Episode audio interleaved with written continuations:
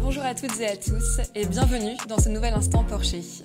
Deux jours après l'élection présidentielle, nous nous retrouvons sur le média pour décrypter cette actualité bouillante en direct sur Facebook et avec Thomas. Alors bien évidemment, aujourd'hui nous allons revenir sur cette élection présidentielle, en tirer un bilan. Nous évoquerons aussi l'enjeu de ce fameux troisième tour, les législatives, pour lesquelles les opposants à Emmanuel Macron ont déjà lancé leur campagne. Et enfin, nous reviendrons sur la montée effrayante du RN en France et sur le plan de Marine Le Pen pour les échéances à venir. On décrypte tout ça avec Thomas, c'est l'instant Porsche.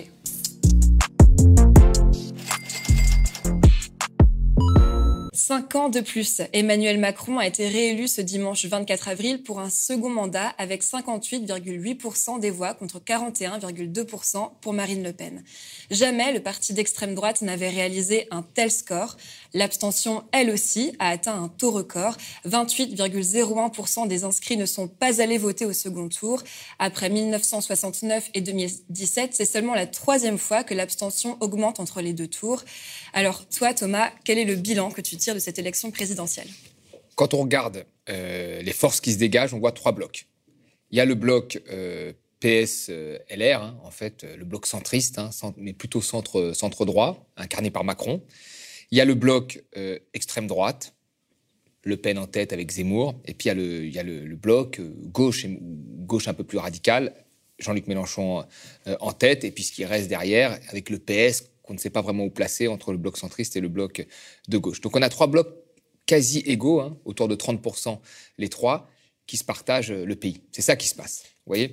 Et c'est ça le bilan de cette élection. Et c'est sur ce bilan-là qu'il va falloir après discuter des législatives. Et ce que l'on a vu aussi dans cette campagne-là, c'est que ça a été pour le président une campagne éclair. Pourquoi c'était une campagne éclair? Parce qu'il y a eu un certain nombre d'éléments conjoncturels, euh, comme la pandémie qui est arrivée, c'est-à-dire en dehors du programme de, Macron au départ, hein, la pandémie qui est arrivée, la guerre en Ukraine, et Macron a su jouer de ces éléments comme euh, un, élément central de la stabilité. C'est-à-dire en disant, voilà, bon, euh, le conjoncturel, tout ce qui est autour, tout ce qui ne dépend pas de moi, de mes réformes, de mon programme, est en train d'être très euh, comment vous dire, très peu sûr. Euh, donc moi, vous avez vécu une partie de la pandémie avec moi. Vous voyez ce qui se passe avec la, guerre en Ukraine avec moi.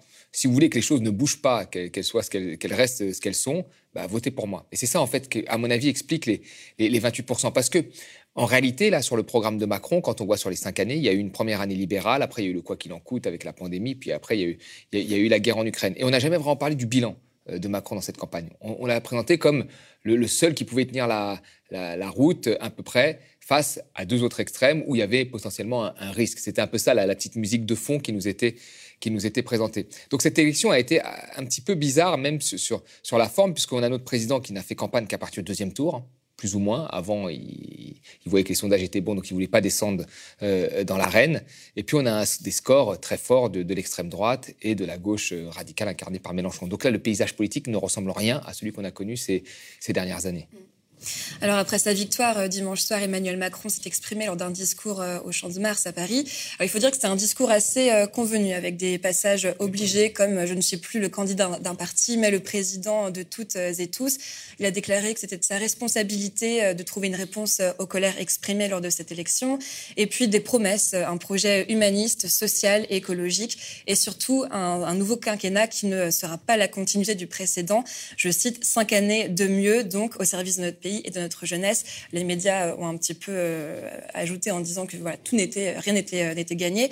Toi, Thomas, euh, avec Emmanuel Macron comme président, à quoi est-ce qu'on peut s'attendre selon toi? Alors, ce qui est marrant, c'est que Macron a fait ce discours, je l'ai entendu, où c'est un petit peu la soupe, la soupe au logo, quoi. Social, écologique, social, écologique, libéral. Enfin, il, voilà, il te met tout, tout un peu dans le même. Et puis les mots n'ont plus vraiment de sens. Hein. On te fait la soupe aux mots comme ça, qu'on aligne les uns après les autres pour dire que finalement on va être le, le président de tous les Français. Puis dès le lendemain, dès le lendemain, Bruno Le Maire, dans une interview, qui dit ah bah, on va peut-être devoir passer, euh, on s'interdit pas de passer la réforme des retraites euh, en 49.3. Donc là, ça veut tout dire. On connaît le programme. Le programme, on le connaît, il est prévisible. Il y a un certain nombre d'engagements qui ont été pris avec l'Europe sur le plan de relance, pour bénéficier du plan de relance européen. Euh, aujourd'hui, on a creusé nos déficits, on a une dette qui augmente, comme dans tous les pays. Ce n'est pas vraiment un problème en réalité. Mais pour bénéficier des plans de relance, pour de la souplesse de Bruxelles, etc., on a fait des engagements. Et les engagements, c'est une réforme des retraites, Hein. la réforme de l'assurance chômage, elle a déjà été faite. et des, coupes sur les aides sociales, puisqu'à un moment, il faut soit vous taxer plus, mais Macron, là, dans son programme, c'est des baisses d'impôts de production sur les entreprises, soit vous coupez sur la dépense publique. Et là, on voit bien que le but, c'est de couper sur la dépense publique et de faire des économies. Sur qui? Ben, Sur les chômeurs et sur les retraités.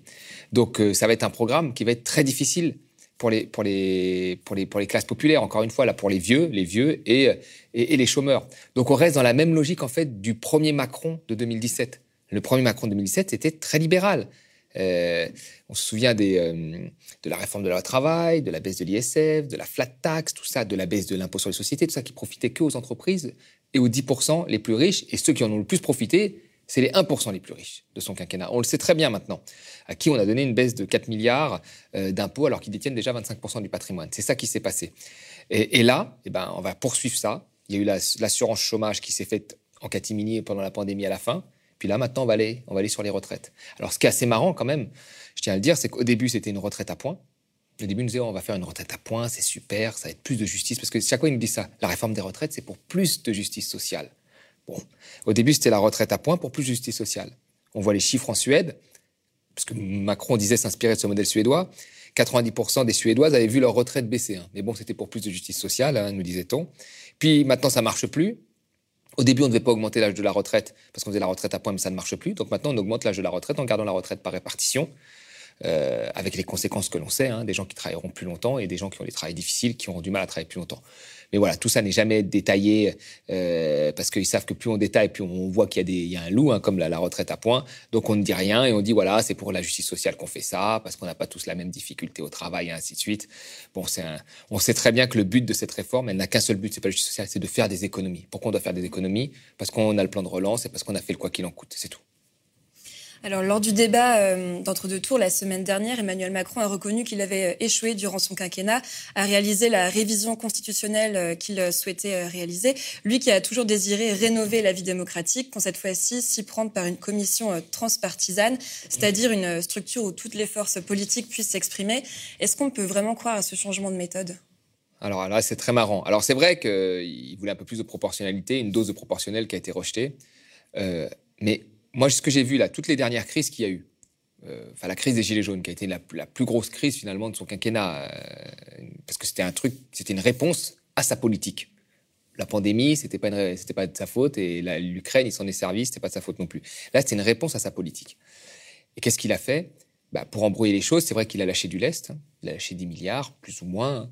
Il a un peu freiné les réformes, plus ou moins. Puis il a organisé un grand débat, une espèce de grande discussion pour montrer qu'il est sur le terrain, un débat qui était complètement biaisé, parce que les questions étaient biaisées. Les questions, c'était des questions en fait dans un cadre, en fait, donc qui ne pouvaient amener qu'à une seule réponse, qui était assez proche de la réponse que voulait Emmanuel Macron. C'était pas des vraies questions en disant voilà, voulez-vous qu'on investisse dans l'hôpital? Enfin, c'est toujours les choses, sachant que la dépense publique est déjà la plus élevée en France, ou voulez-vous que nous nous coupions? C'était un peu ça les questions, des questions très orientées. Euh, donc la conclusion était toujours une conclusion Macron compatible. C'était ça le grand débat. Mais ça a un peu fonctionné, euh, les médias ont aimé, etc. Euh, la, Convention citoyenne pour le climat, c'était pareil. Le but, c'était de, faire participer des citoyens, etc., pour donner l'impression qu'on fait participer des gens. Et puis, ils pensaient que derrière, euh, ils allaient se taire et qu'ils n'allaient rien récupérer. Sauf que là, ils ne se, sont, se sont pas tués. Hein. Même Cyril Dion, etc., les gens sont montés au créneau pour dire qu'ils n'avaient pas respecté ça. Donc moi, quand je vois un président qui a utilisé, en fait, on va dire, la participation citoyenne pour à chaque fois la flouer plus ou moins, ou pour servir son intérêt, pour faire genre, en fait, et pas plus, pas pour infléchir sa politique. Quand je vois un président jupitérien qui a pris pendant la crise sanitaire des décisions quasiment seul, dont on attendait les, 20 heures pour savoir ce qu'il allait dire, et que lui, on nous disait qu'il lisait plein de papiers épidémiologiques, euh, de grands médecins pour prendre sa décision, et qu'il décidait avec un petit conseil comme ça, euh, scientifique, ou avec des conseillers privés euh, de McKinsey, j'ai du mal à croire que là, il changerait et qu'il laisserait les, citoyens s'exprimer. Et puis les rares fois où ils se sont exprimés, comme dans la, Convention citoyenne pour le climat, il ne les a pas écoutés.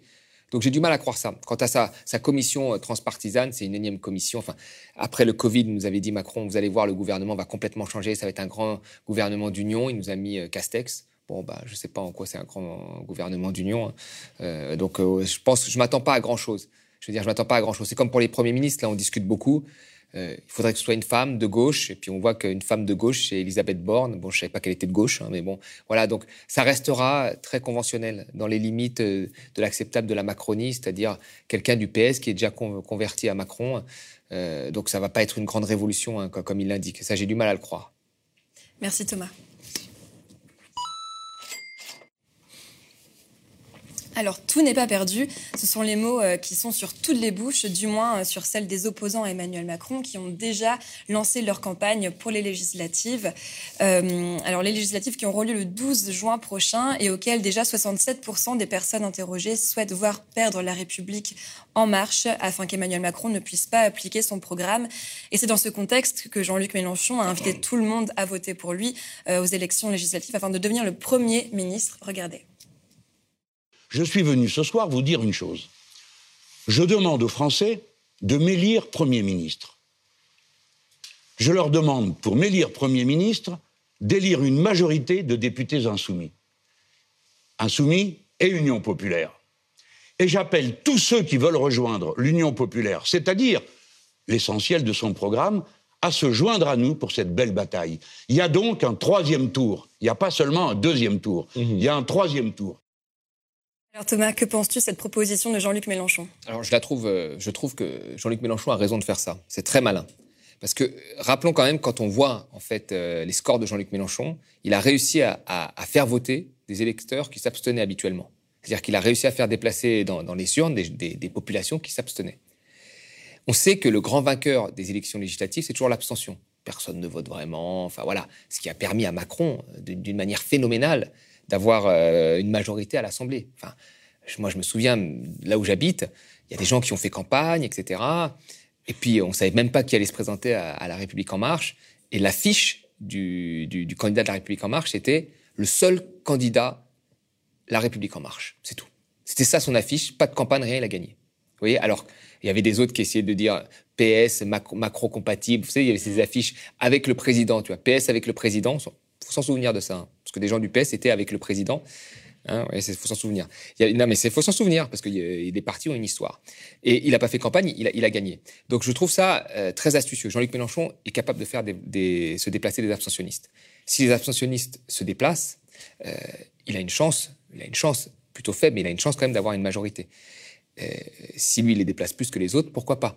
Moi, je pense que Macron. Alors, le problème, il y a ces trois blocs. On est sur ces trois blocs hein. extrême, extrême droite, euh, gauche, gauche extrême avec Mélenchon et, macroniste. Macron ne fera probablement pas le même score que la dernière fois. Je pense que là, c'est pas possible. Si on a, si la gauche avec Jean-Luc Mélenchon arrive à faire des, déplacer des abstentionnistes, il peut y avoir un, très bon score euh, pour la France insoumise. Donc, c'est astucieux de, transformer cette élection législative qui était finalement un, passage de douane un peu après la présidentielle avant, en un troisième tour. Je trouve ça extrêmement astucieux. Et cette fois-ci, la gauche euh, espère faire force. Euh, pour la première fois, le PS a proposé à la France Insoumise une alliance. Alors au départ, ils ont euh, refusé, ouvrant la discussion uniquement avec les écolos et le PS, pardon, et, et, les communistes. mais il y a eu du changement ces dernières heures, puisqu'une première réunion va avoir lieu ce mercredi 27 avril entre le PS et la France Insoumise. Alors au vu de cette rencontre, Thomas, toi, quelles sont les conditions idéales pour que ça se passe bien et qu'il puisse avoir une union de la gauche? Il y a des partis qui s'assemblent plus, plus ou moins. Enfin, les partis, c'est même très difficile. Je veux dire, il y a plutôt des candidats. On voit qu'il y a des candidats qui ont toujours été pour l'union, sans exclure la France insoumise, ce qui n'était pas le cas de toute la gauche. Pendant très longtemps, la gauche voulait exclure la France insoumise. Mais il y a des, candidats qui ont parlé avec des gens de la France insoumise, qui ont toujours été plutôt bienveillants. Aujourd'hui, c'est le parti leader, c'est le parti qui décide. C'est la loi de la politique, c'est le parti qui, qui doit être central dans les négociations. Les autres sont des petits partis, ils savent bien négocier. Ils ont une capacité de négociation très forte, les petits partis. Hein. Franchement, ils ont réussi à avoir des postes hein, d'adjoints, de, ministres parfois. Ils savent négocier. Hein. C'est même leur boulot. Je crois que c'est même pour ça qu'ils sont les meilleurs, négocier. Je pense que pour le reste, ils sont un peu moins bons. Euh, quand il faut aller euh, dans la rue voir les gens, je pense que voilà. Euh, quand il faut prendre une position ferme, je pense qu'ils ont, ont plus de mal. Mais négocier, ils savent faire. Donc voilà, c'est la négociation qui va s'ouvrir sur les, sur autour de la France insoumise qui est, qui est vainqueur. Maintenant, euh, je pense qu'il faut faire du cas par cas. C'est-à-dire qu'il y a des gens qui prennent des positions, sont-ils compatibles? C'est une interrogation. Quand, moi je vois euh, Olivier Faure, qui il y, a, encore un jour ou deux, dire ah bah, la retraite à 60 ans, 40 annuités, ça peut pas être applicable à tout le monde, les cadres, euh, ça coûte trop cher de, mettre la retraite à 60 ans, les cadres, ils peuvent bosser plus longtemps. Bon, ben, Olivier Faure, c'est très bien, mais les cadres, c'est pas les cadres des années 80-90, les cadres d'aujourd'hui. Hein. Les cadres d'aujourd'hui, la combat plus 5, là, ils gagnent combien? Ils gagnent 2000 balles. Ils vivent dans des studios euh, dans Paris ou en Ile-de-France parce que 80% des emplois de cadres euh, dans, les services sont en Ile-de-France. D'accord? Et c'est pas souvent là que les gens ont envie de vivre. ils sont sous la pression de, l'actionnariat privé qui leur demande toujours des rendements de dingue. Non, mais c'est ça aussi être cadre. Et ces gens-là, ils sont fatigués. Hein quand vous leur parlez, ils n'aiment pas forcément leur travail, on leur demande plus de travail et leur salaire augmente moins vite qu'avant. Ils se sont appauvris même ces, ces 15 dernières années. Et ils vivent dans des studios. Le, déclassement des cadres, c'est une vraie réalité. Et là, on va dire, ah ben non, mais cadre, maintenant, t'es tranquille. Alors oui, c'est pas ouvrier, t'es pas, pas dans les mines, mais c'est pas aussi le, bonheur. Et ces gens-là, on va dire, ah ben tu peux bosser jusqu'à 65 ans, c'est super parce qu'il faut économiser euh, quelques milliards par-ci, par-là, que le PS n'a pas économisé dans le CICE, le pacte de responsabilité. Hein, parce que quand il fallait baisser les charges pour les entreprises, ils étaient contents, le PS. Ça devait créer un million d'emplois, ça en a créé 100 000. Donc euh, là-dessus, oui. Par contre, faire travailler des cadres plus longtemps, ah bah cadres, c'est la belle vie. Ben, Olivier Faure, faut qu'il retourne voir des cadres jeunes. Là, c'est pas la belle vie. C'est dur aussi pour eux. Donc euh, non, non. Je pense qu'il faut faire une clarification. Euh, je veux dire que le PS s'intéresse à la retraite. Moi, je trouve ça grave parce que normalement, le, vous savez, la baisse du temps de travail, euh, le fait de pouvoir avoir une retraite euh, digne, partir tôt, pouvoir profiter de la fin de vie, voir ses petits-enfants, euh, enfin, voyager pour les classes. Les, y a gens parfois n'ont pas le temps de voyager et ainsi de suite. C'est quelque chose normalement qui devrait faire, comment vous dire, qui devrait être, un, être un, sujet d'alliance entre partis de gauche et pas un sujet de négociation. Et lui impose cette négociation. Donc il faut faire, je pense, du cas par cas. Il y, a des, gens qui sont PS qui sont compatibles, hein, pour x, y raison, il y en a d'autres. Euh, est-ce qu'ils vont servir la cause ou faire du mal? C'est la question qu'il faut se poser. Et s'ils vont faire du mal, leur avenir est au centre. Et c'est pas très grave. Monsieur Repsamen, il est au PS, il a dit qu'il votait Macron. Son avenir est au centre. Il n'y a rien de grave. Euh, Carole Delga, elle est contre Mélenchon. Bah, bah, son avenir était peut-être ailleurs, où il y a, le PS doit encore se scinder, parce qu'il s'est déjà scindé 18 fois pour se revendre à tout le monde. Mais là, il doit peut-être se scinder pour aller se revendre à Macron. Et c'est pas très grave. C'est une clarification qui est juste nécessaire pour que les choses puissent avancer. Merci Thomas. Avec 41,45% des voix, Marine Le Pen a réalisé le score le plus élevé de l'extrême droite dans un second tour. Alors qu'elle a été battue par Emmanuel Macron, elle s'est réjouie du score qui représente, selon elle, une excellente victoire. Alors Thomas, comment expliquer cette progression euh, de l'extrême droite en France depuis 2002 Alors c'est intéressant, même j'irai plus loin. Allons avant, parce que l'extrême droite était à 1% dans les années 80. Là, elle fait 41%. Alors moi, cette progression de l'extrême droite n'est pour moi pas due du tout euh, au talent de la famille Le Pen. Parce que Le Pen, c'est quand même un héritage. Vous savez, là, euh, est-ce que la, vraie question, c'est si elle ne s'appelait pas Le Pen, aurait-elle fait un meilleur score? Le Pen, c'est un nom, c'est un héritage, c'est une histoire, c'est l'histoire d'un parti, etc. Euh, donc, vous voyez, il y a Malgré ça, elle a augmenté dans les scores. Alors que pour moi, c'est un, inconvénient. C'est une entreprise familiale, on a vu avec la nièce, etc. Donc, il y a eu plein d'histoires euh, avec euh, les, financements, etc. Et malgré tout, elle fait, un score élevé. Et elle s'est effondrée aux deux débats. Euh, le débat de 2017, c'était la sortie de l'euro. On a vu qu'elle était, connaissait pas bien, elle n'était pas compétente techniquement. Puis le débat de cette année, elle a voulu faire la bonne élève. J'avais l'impression moi de voir un prof avec son élève. C'est-à-dire qu'elle, elle voulait citer des chiffres, elle voulait être crédible, elle voulait être gentille, elle voulait, voilà, elle voulait donner l'impression qu'elle était parfaitement acceptable comme une bonne élève. Elle regardait pas Macron droit dans les yeux. Donc, euh, elle n'est pas forte, elle n'est pas très forte. Et puis, dans là, pendant le quinquennat, pendant un certain temps, on l'a pas trop vue. On l'a vu revenir en campagne, mais elle, n'est pas extrêmement forte en réalité. Alors, comment expliquer qu'elle fasse 41% des voix, qu'elle soit constamment euh, au second tour? Bah, C'est pas sur le Front National qu'il faut aller chercher, c'est la politique qui a été menée ces 30 dernières années. Partout où il y a eu des politiques libérales qui ont été menées, partout. Et en premier lieu, deux pays, le Royaume-Uni et les États-Unis, vous avez l'extrême droite qui a monté. Trump, il a fait sa politique là-dessus. Il a fait sa politique contre l'immigration dans, les, États du Sud, avec le mur, avec le Mexique. Il a fait sa politique euh, contre la mondialisation dans les, chez, les, États plutôt industriels, qui avaient vécu la désindustrialisation. C'est à peu près ce que fait euh, Marine Le Pen. Et c'est ce qu'a fait le Brexit aussi. Ils l'ont fait contre les Européens de l'Est, travailleurs détachés, etc., et euh, contre l'Europe. Donc on, voit, bien que ce qui a profité aux extrêmes, et en Italie c'est pareil, en Italie vous aviez un moment euh, des politiques qui avaient été menées par l'Italie, bien en amont de celles qui ont été menées en France, comme la réforme du marché du travail italien, comme les, privatisations, etc. Et tout le monde disait que l'Italie était un, pays qui faisait des grosses réformes quand nous, on n'osait pas les faire, c'est à peu près ça qu'on nous disait, et eh ben, qu'est-ce qui a eu un moment un score très énorme C'était Salvini. Donc partout où vous avez des politiques libérales qui passent, et la France n'y a pas échappé, parce que je rappelle quand même qu'entre 2000 et 2015, vous avez eu 165 réformes du marché du travail. 165 en France, c'est la Commission européenne qui les note. D'accord? Pour quel effet? Rien, à part flexibiliser le marché du travail. Quel impact ça a eu? Sur l'hôpital, vous avez eu toutes les coupes que nous connaissons maintenant, qui a affaibli l'hôpital? Voilà. Il y a eu des coupes, il y a eu des réformes qui ont été faites en France, contrairement à ce qu'on nous dit. Et ces réformes-là, eh ben, elles créent des inégalités. Les inégalités ont augmenté partout. Elles ont augmenté plus vite ailleurs qu'en France, mais elles ont augmenté quand même très fortement en France. Et à partir du moment où vous, avez, vous augmentez des inégalités, vous avez ce que Chirac appelait la fracture sociale. Et donc cette fracture sociale, qui a profité en grosse partie à Marine Le Pen, qui a détourné en fait, grosso modo, les effets du libéralisme en trouvant un coupable idéal, l'immigré, voilà, ce qui est plus simple que d'expliquer les méfaits du libéralisme et tout.